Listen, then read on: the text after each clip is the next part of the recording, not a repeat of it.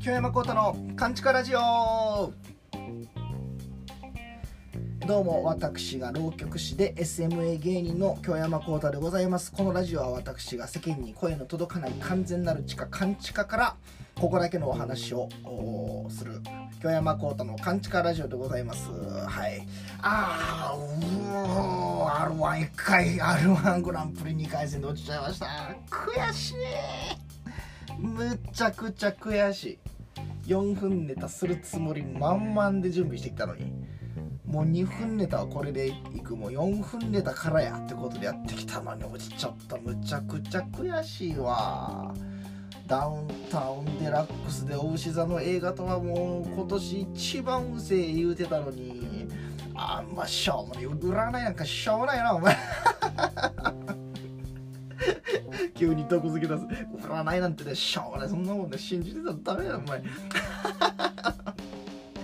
いや落ちちゃったな。もうこれはね、まあ、ちょっと YouTube もあのまたやりだしてそこでも話してたんですが、うん、まあまあまあもうもっと受けたらよかったなと。うん。去年2回戦突破した感じの時はもうボーンともっと受けてたからああこれはちょっと受け弱かったなと思いました。うん。なんでまあ、まあ、もうこれ言い訳ですけど、ね、もうそれは言い訳やって言われたらも言い訳ですけど。前のブロックと自分のブロックに自分ともう当然浪曲では変わらへんけど笑いの取り方というかシステム的に形式が一緒やった人が2人自分より先にポンポンといちゃってあのお客さん的にもあそのパターンねってなったっていうのは正直むちゃくちゃあると思うな、えー、悔しい。でもまあそれもね、うん、じゃあもうそれ上回るそれでも絶対めっちゃウケるみたいなやつを作ったらええやんけって言われたらもうそれまでなんで。いやでも絶これいけるいけると思ったな順々は。まさかまさかそんなこともあんねんな。あの18日に受けたけど17か18か迷ってね。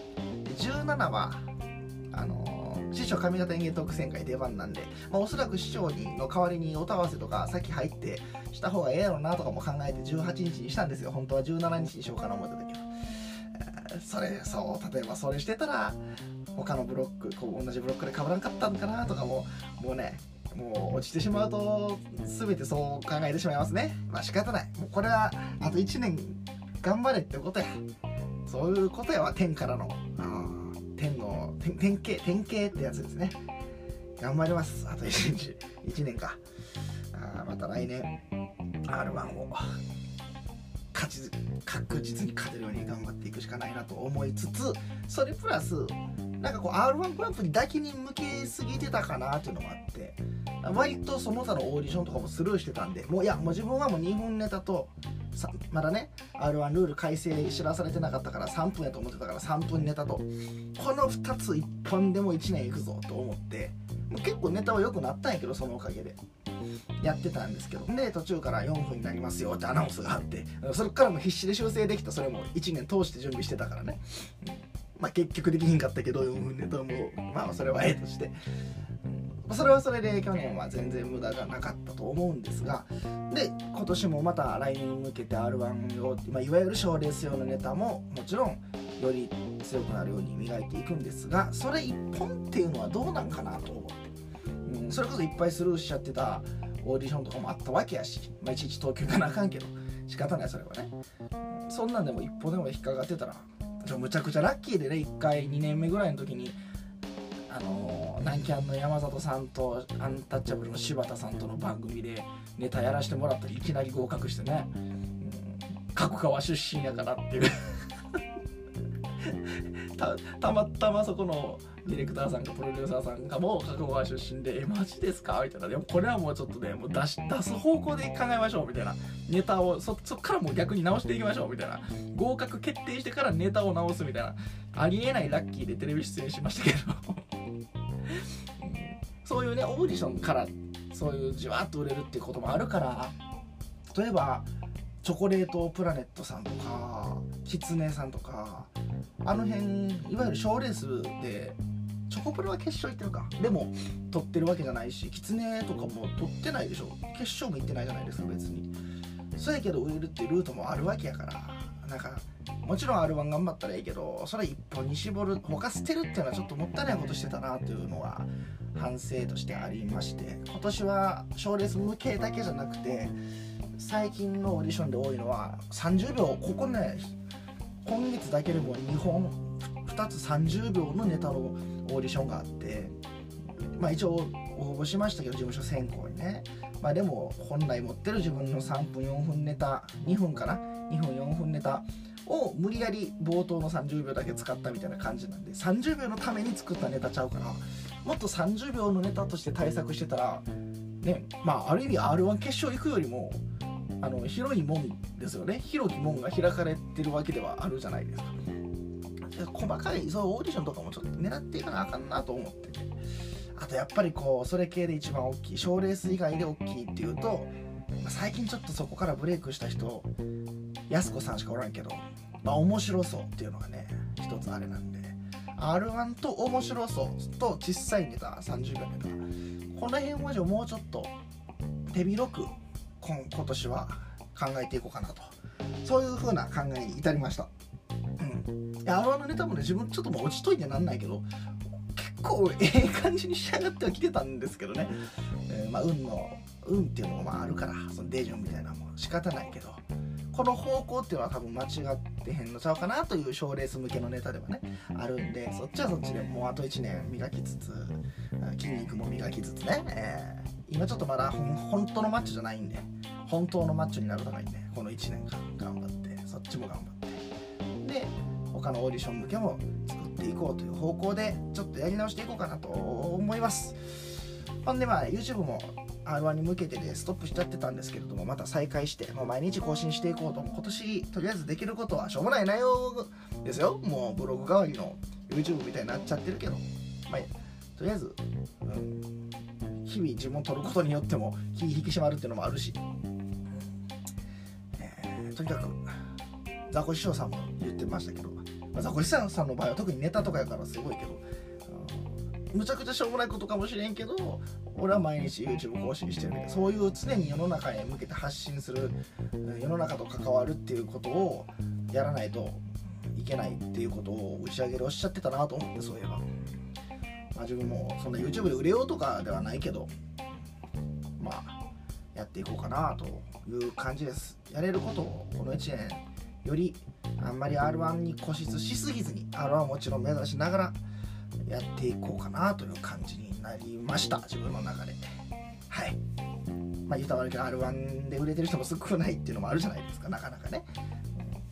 なんで手広く手広く手広く構えてね、えー、両面待ちいや三面多面待ちでね行きましょう。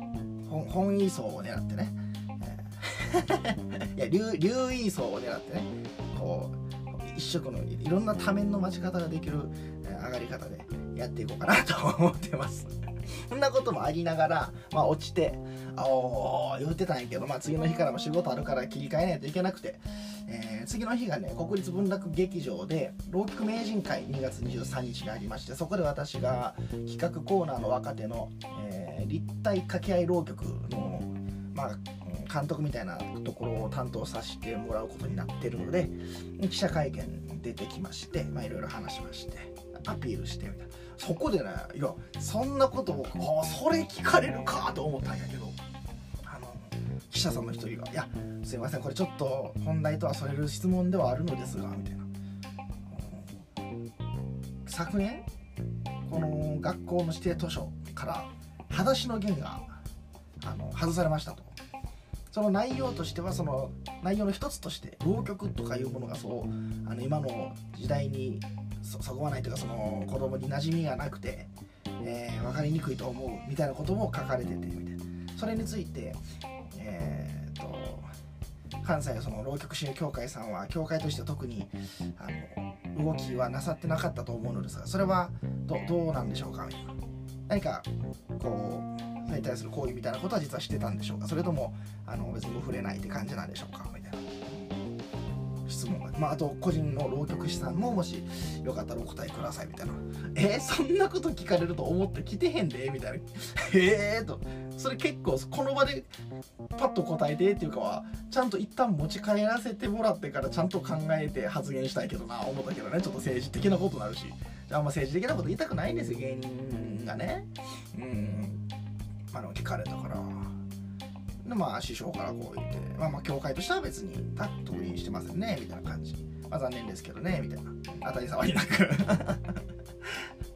うん。でも自分も聞かれたからそんな自分も政治的なそのなんかそんな強く持ってるわけじゃないんであそんなんそうなんやってぐらいの感じで流してましたけど正直ね。そんな今から言うたかてねえと思って、うん、まあその話の源ってもの自体が原爆ってものを扱ってて当然ね今の世代、まあ、自分もそうやけど原爆っていうのはもうどんどん記憶が薄れていってしまうから知らないものではあるから当然ねその時代を。だからこそそういう指定図書として読むことによってわかるし浪曲だって当時そういう風に流行歌みたいに流行ってたっていうのを知らないそれは知らないだろうけど知らないからこそそういうものをこういう風俗だったんだよっていうのをあの分かるっていうのはよいいことだと思うのにそれが理由であの図書から外すっていうのはちょっとちゃんと逆逆じゃないかなみたいなふうには思いますけどまあまあそれぐらいですねみたいな感じで自分も当たり障りなく言いましたけど、うん、合ってる？分からへん。いやこれねあのー、文化っていうか芸術って言われるものとかでどこまで行ってもやっぱりこうどうしても権力のもとで栄えたりするものじゃないですか、まあ、平和だからこそというか、うん、そんなことしてれる余裕あるからこそ栄えるじゃないですか。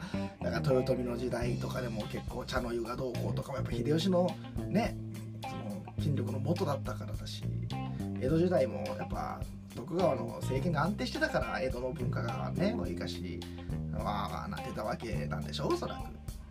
だからねどうしても芸人っていうのはそういうものの下につくもんだと思うんですよね、だからあんまり芸人がそのお上に何か言えることなんかあるんかなっていうのがあの分かんないです。これがこの考えが合ってるか分からんけど正直あって。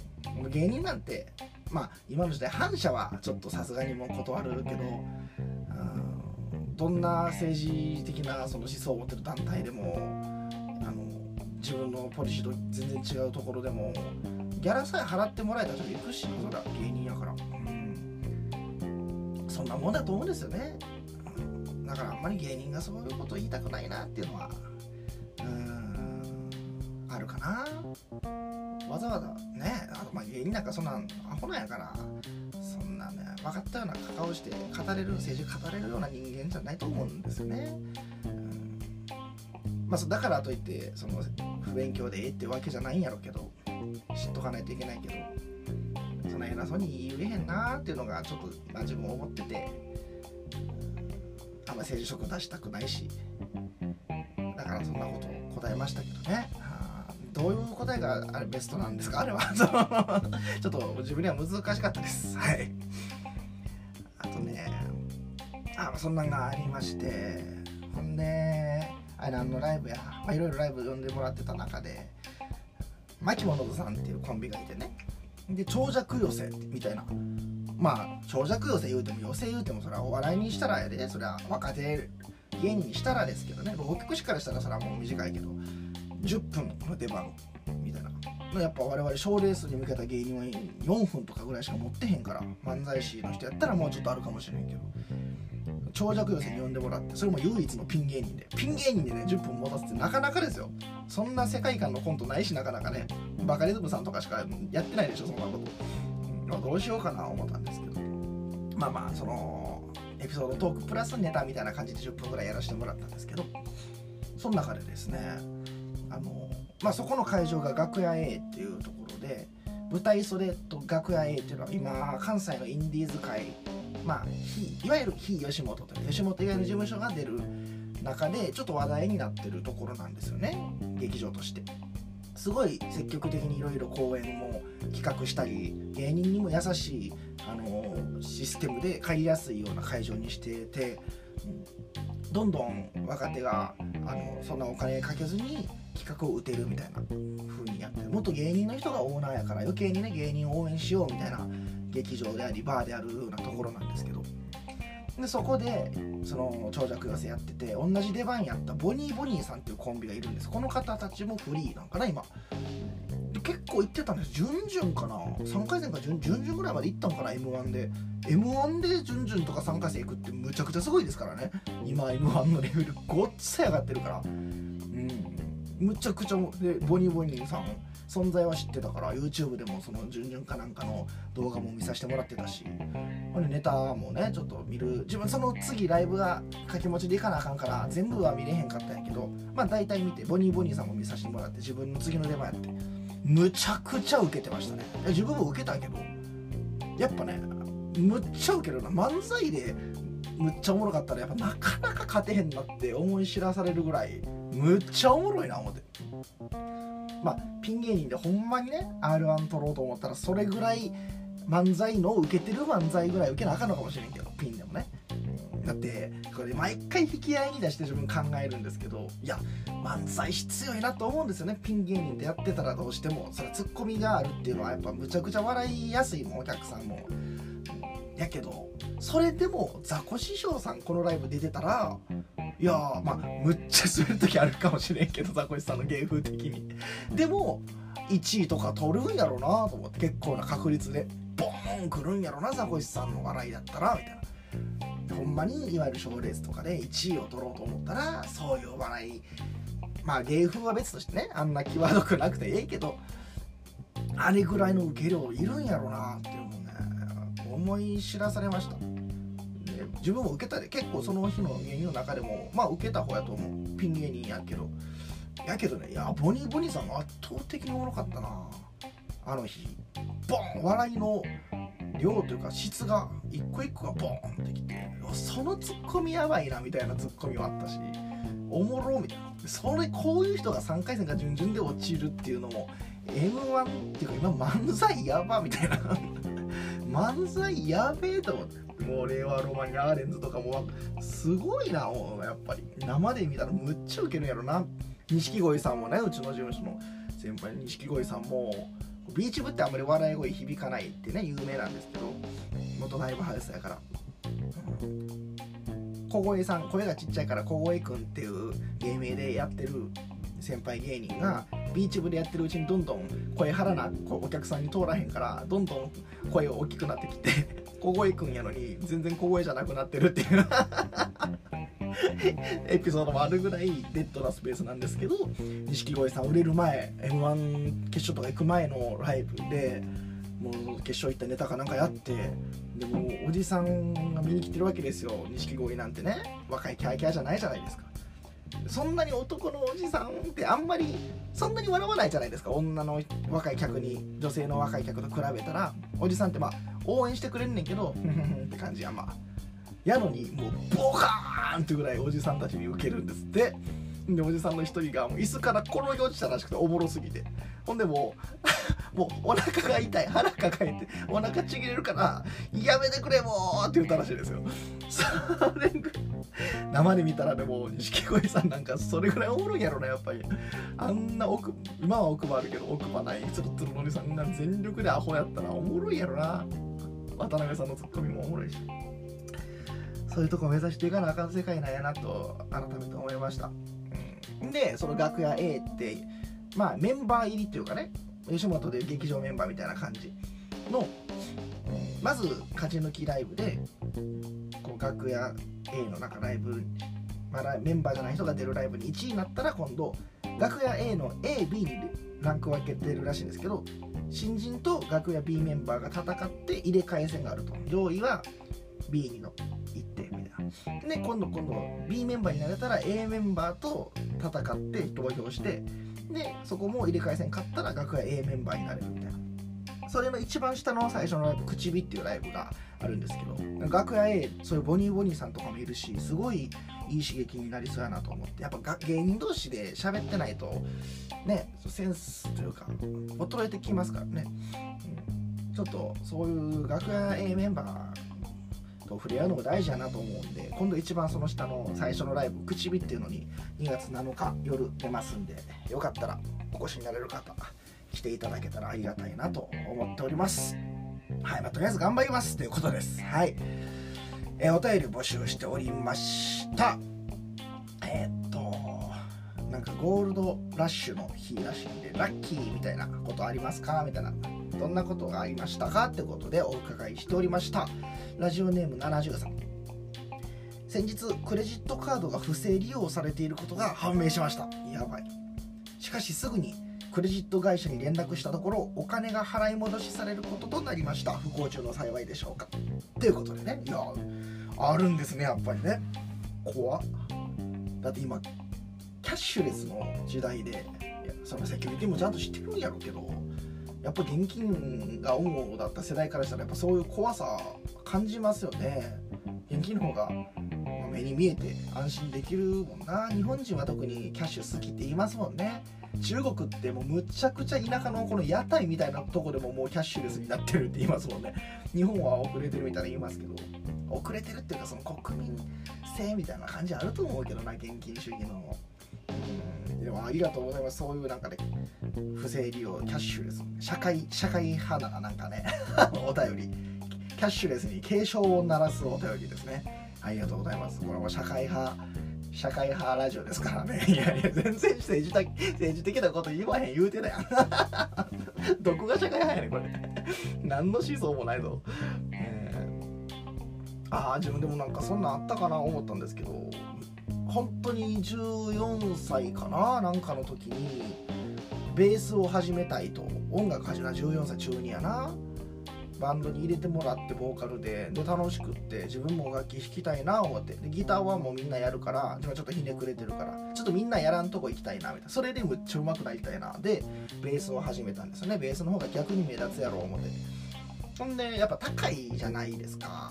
そんなお金も当然ないから中2でおお年玉かき集めたって2万うん3万持ってたんかな当時。持ってへんぐらいやったと思うな。1万ちょっとしか持ってへんのちゃうかな。覚えてないけど。親戚そんな多ないし。ほんでまあ10個買うしかないと。ほんでどうやら知らんけどフェンダーっていうのが有名なあのそのメーカーらしいぞと。知らんやん当時ね、うん。今やったら逆に最初スティングレイとかでもおもろいけどなと思うけど。いやまあフェンダーっていうのが結構オーソドックスな。そして間違いのないメーカーらしいぞと。でフェンダージャパンっていうフェンダーの日本のメーカーはフェンダーのまあ割とクオリティをその守りながらも安価に割と買えるらしいぞみたいな。それの中古ならいけるんじゃないみたいなことでフェンダージャパンでヤフオクで調べましてですねむっちゃ安くであったんですよ。ほんでおこれやったら手届くぞ言うて、まあ、ヤフオクやからこの投票何？締め切り？入札締め切りまでもうずっと学校行きながらも気になって気になっても家帰ってもすぐ調べてみたいなああちょっと上がってもたなとか。なんとか親の支援もちょっとあって半分ぐらい出してくれたんかな？分からんけど、うん、ヤフーあフェンダージャパンジャズベース買いまして届きまして。そしたらねでも素人でね初めてのベースやからそんな分からんけどなんか怪しいなと。このフェンダーってこのロゴ入ってるけどこれシール貼ってんだよみたいな。え？そういうもんなんかな？みたいな。いろいろ調べてみたんですけどやっぱそれはおかしいと。シールじゃないぞあれは。みたいな。ちゃんと印刷されてるし刻印されてるから。シールはおかしいぞみたいな。でその出品者に子供ながらも頑張って連絡してこれちょっとおかしいですよねみたいな返品希望みたいなこと言ったんやけどいや知りません向こうはね。私ももう友人の代理でこの出品してるんで私もまず詳しく分かりませんしみたいな。その自己責任で購入してくださいねみたいなことも書いてますしみたいなこと言われてえマジかよ。自分の全財産よ自分からしたら。大人大人からしたら何？100万円ぐらいやで多分。中2の1万円って。それはまずいっすよみたいな結構やり取りしてたんやけどもう拉致があかんと親に相談していやそれはちょっとやばいなみたいな。自分ヤフー親もヤフオク悔しいちょっと友人に相談してくれていやそれはちょっとなあみたいなって結構親もずっと相手に連絡してくれて。そしたら向こうが根気負けしていやもうちょっとじゃあ代理ね、預かってる友人にもこれ以上は迷惑かかるんでじゃあ今回だけは特別に返品あの手続きさせてもらいますみたいな、まあ、結局送料はかかりましたけどね。返品し返すし返す。うんそんなことはありましたね。あれ自分どっちが悪いんやろ。まあ向こうはある程度は悪いわな、まあ、自分もでも火はありますね、うん、火はありますね。まあ見る目がないっていうのもあるし。ネットで買うならある程度ちゃんと知ってるジャンルのものじゃないと見極めれないよな今思えばね、っていうのはありましたね。はい。ということでありがとうございます。ラジオネームお次はモンゴルゆり子さん。えー、はじめに「カンチカラジオ」103回104回105回の表記になってますが今夜で116回のはずですがというありがとうございます。完全にミスしてたんで、えー、直しました。ありがとうございます。助かりました、えー、ラッキーゴールドラッシュについて。モンゴルより南下してこちらに住まいを変えてからの以降、え、5回のゴールドラッシュがありました。宝くじだったりギャンブルだったりの類ではありませんよと。えモンゴルにはうちでの小槌みたいなのがあります、えー、真面目に生きてるとかっここことても大事です、え、必要な時にそのうちでの小槌がガラガラと振られます。でも残念なことに必要な時なので、え、その大金は右から左へなくなってしまいます。いつかあぶく銭をこの手にあわあわと掴みたいな。しかしうちでの小槌は鋭い洞察力でモンユリの真面目さをモンゴルより見守っています。あの設定と比喩が多すぎるな。文章の設定のまずモンゴル設定と比喩が多すぎて全く頭に入ってきませんでしたけど。あありがとうございます。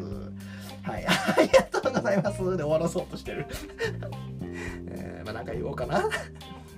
うちの小槌ね。いやまあ昨夜この話をですよ。2月13日贈呈式あるんでよかったら来てください。昨夜この話をもともとは50万ぐらい賞金出てたらしいですよ。でもそれが減り減り橋本さんの市長の時に特にもうもうもうゼロになってしまい私1円ももらえないらしいですよ。まその代わりに来年から昨夜この花コレクションといって記念公演みたいな大きい会ですごいなんていうかうん割と大きいゲストを呼べるみたいなそういうまあご褒美公演みたいなのが代わりにあると、うん、いうのはあるんですけどね。賞金自体はないらしいですよ。どどうする？おちょっとそれぐらいね。ちょっとくれてもね。10万10万でいいわ。50とはじゃあもう言わんわ。文化庁芸術祭が20でしょ？新人賞。いやまあ15、うん、15ぐらいくれてもバチ当たらへんのちゃうんですかね。思うけどな。どうなんかな。はずはずき姉さんも言ってくれてましたよ「昨夜この話の賞金出えへんやろ」みたいな。恥ずかしいなあれ。大阪市として。大阪からして恥ずかしいわそんなんな。みたいな言ってくれてましたけどまあ言ったからといって変わりはしないんで。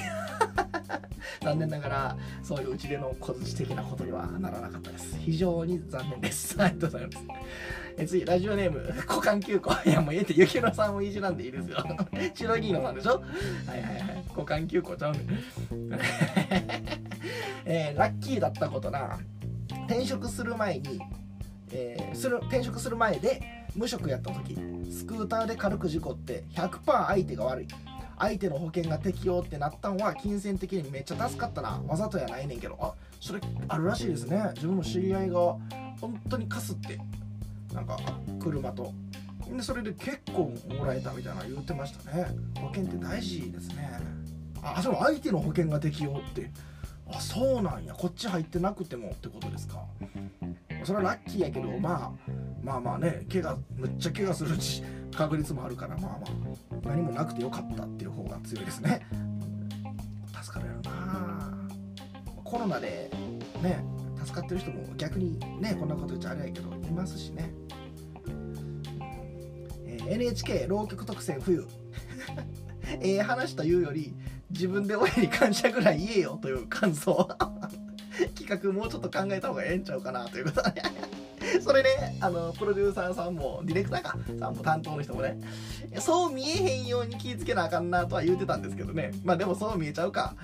多分まあ言言ってるんですよ。そりゃそれはそれはちゃんとね個人で会社も言う言ってるんやけどじゃない？まあ裏そこまで考えへんか。そう見える実際そう見えるんですもんね、それはじゃあもうそれはディレクターさんに言ってくださいよ。もう私芸人だってね操り人形なんで。ね、え。ー、最近話題の芸人の女性問題。ほんま。大変やね今。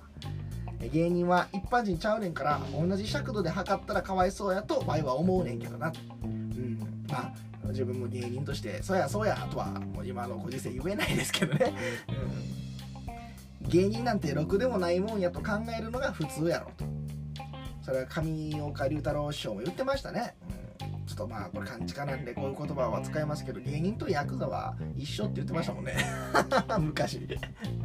あの暴力が得意か口先が得意かだけの 根本的には同じような性質楽して稼ぎたいみたいな人間の集まりないから我々なんていうのはそういうまともな人間と思ったらあかんみたいなことを上岡龍太郎さんは言ってましたね。うん、まあ私はそんなこと思いませんけど、はい。えー、もう真面目一本で生きていこうと思ってますけどね。はいはいはい。えー、しかし、コータも、はよ謝った方がええぞ。飲み屋でベロンベロンに酔うて起きたら隣に知らんおばはんが寝とった時のやつや。ほななって。よう覚えてますね。はい。誠に申し訳ございませんでした。以後もう反省をしてですね。まあもう本当に心入れ替えて日々過ごしていきたいと思ってます。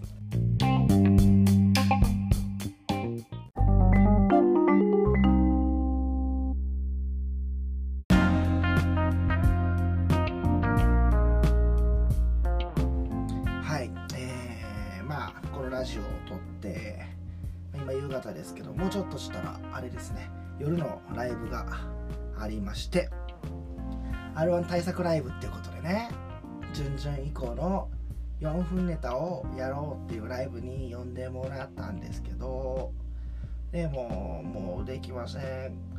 悔しい。まだ言うてる。いや悔しいよ悔しいよ。でもむちゃくちゃ悔しいわ。そーむちゃくちゃ悔しいわ。絶対順々なんかそんなんいかなあかんと思ってやってんのに。どん何に返せんで落ちてんって感じするわ。マジで。自分に対して。うお仕方ない。こればっかりはもう仕方ないですね。うん。えー、なんかね今すごい感じるのがなんか浪曲と出会った時の雰囲気浪曲師になる直前ぐらいの雰囲気を今感じる。なんか懐かしい感じがする。あの時もいやもうもう音楽つったってさみたいなそんなんもうどんどんなんかもう行き詰まってるっていうかどうしていいか分からへんしやっていけんのかまず自分はみたいなそんなこと学校もやめてやってるしでもそんなことで今大丈夫か自分の人生どう大丈夫なんほんまにみたいなえー、うわーってなってた時期がありましてその時にたまたま偶然浪曲のことを知って浪曲と出会ったわけですよね。追い詰められきってたからもう返事なんか来ないダメ元で穂口先生キャンディーズのね穂口先生に連絡を送って浪曲を知ったわけですけど。なんかそれにちょっと今ね雰囲気近い感じがする人生の。こういう時がね、まあ、一番しんどい時なんやろうけどこの後なんか出会うんちゃうかなというような感じしますね。もうそういう経験は一回乗り越えてますから。そう忍耐力は自分すごいですからね。そういう前兆な気がしますね。前向きやな。自分は前向きやな。なんとでもプラスに変えれるな自分のマインドは。前向きですね。だから落ち込んだりせえへんだろうな。ええことやこれはね。落ち込んでしまうよりも。うーん。まあまあそう思ってちょっと耐え忍ぶというか日々研鑽をやめずに来たる日に備えてふてくされずに頑張っていこうと思います。応援よろしくお願いします。えっ、ー、と次回の公開日は勝手に2月1日と思ってたんですけど1月31日でしたね。ごめんなさい。ということでちょっと調べてきたのが1日ずれてるんですけど2月1日だと思ってたんで。2月1日はこれ厄年の人のための2回目の正月なんですって。2回目の正月とする向きがあり重ね正月や一夜正月とも呼ばれておりますと。2月1日をその年の2度目の元日と捉えることで年を1つ多く取ったと仮定し厄年を早くやり過ごそうとする考えから来た風習となっています。って知らんかった。そのため地域によっては年重ねとも呼ばれ独自の催しが行われています。ですってまあもう役年は終わってるけどね。うん。まあ大作会らしいですけどね、うん、いや占い信じてるやんけ。大作会ちゃんと天皇星人プラス調べてるやん。細木和子地獄に落ちるわよ本当にもう、ということであなたのこのいや実際どうなん厄年なんだかんだや今思えば厄年の時こんなんあったわとか言うじゃないですかみんな。あなたの厄年に起きたことなんか教えてくれませんか？その他自由に質問などもお待ちしております。宛先はかんちか .radio.gmail.com kanchika.radio アットマーク gmail.com に内容とラジオネームもつけて送ってください。だから1月31日公開なんで、その前日1月30日の24時。31日になるところ1月30日の24時まで募集しております。お便りお待ちしています。ほんならまた来週。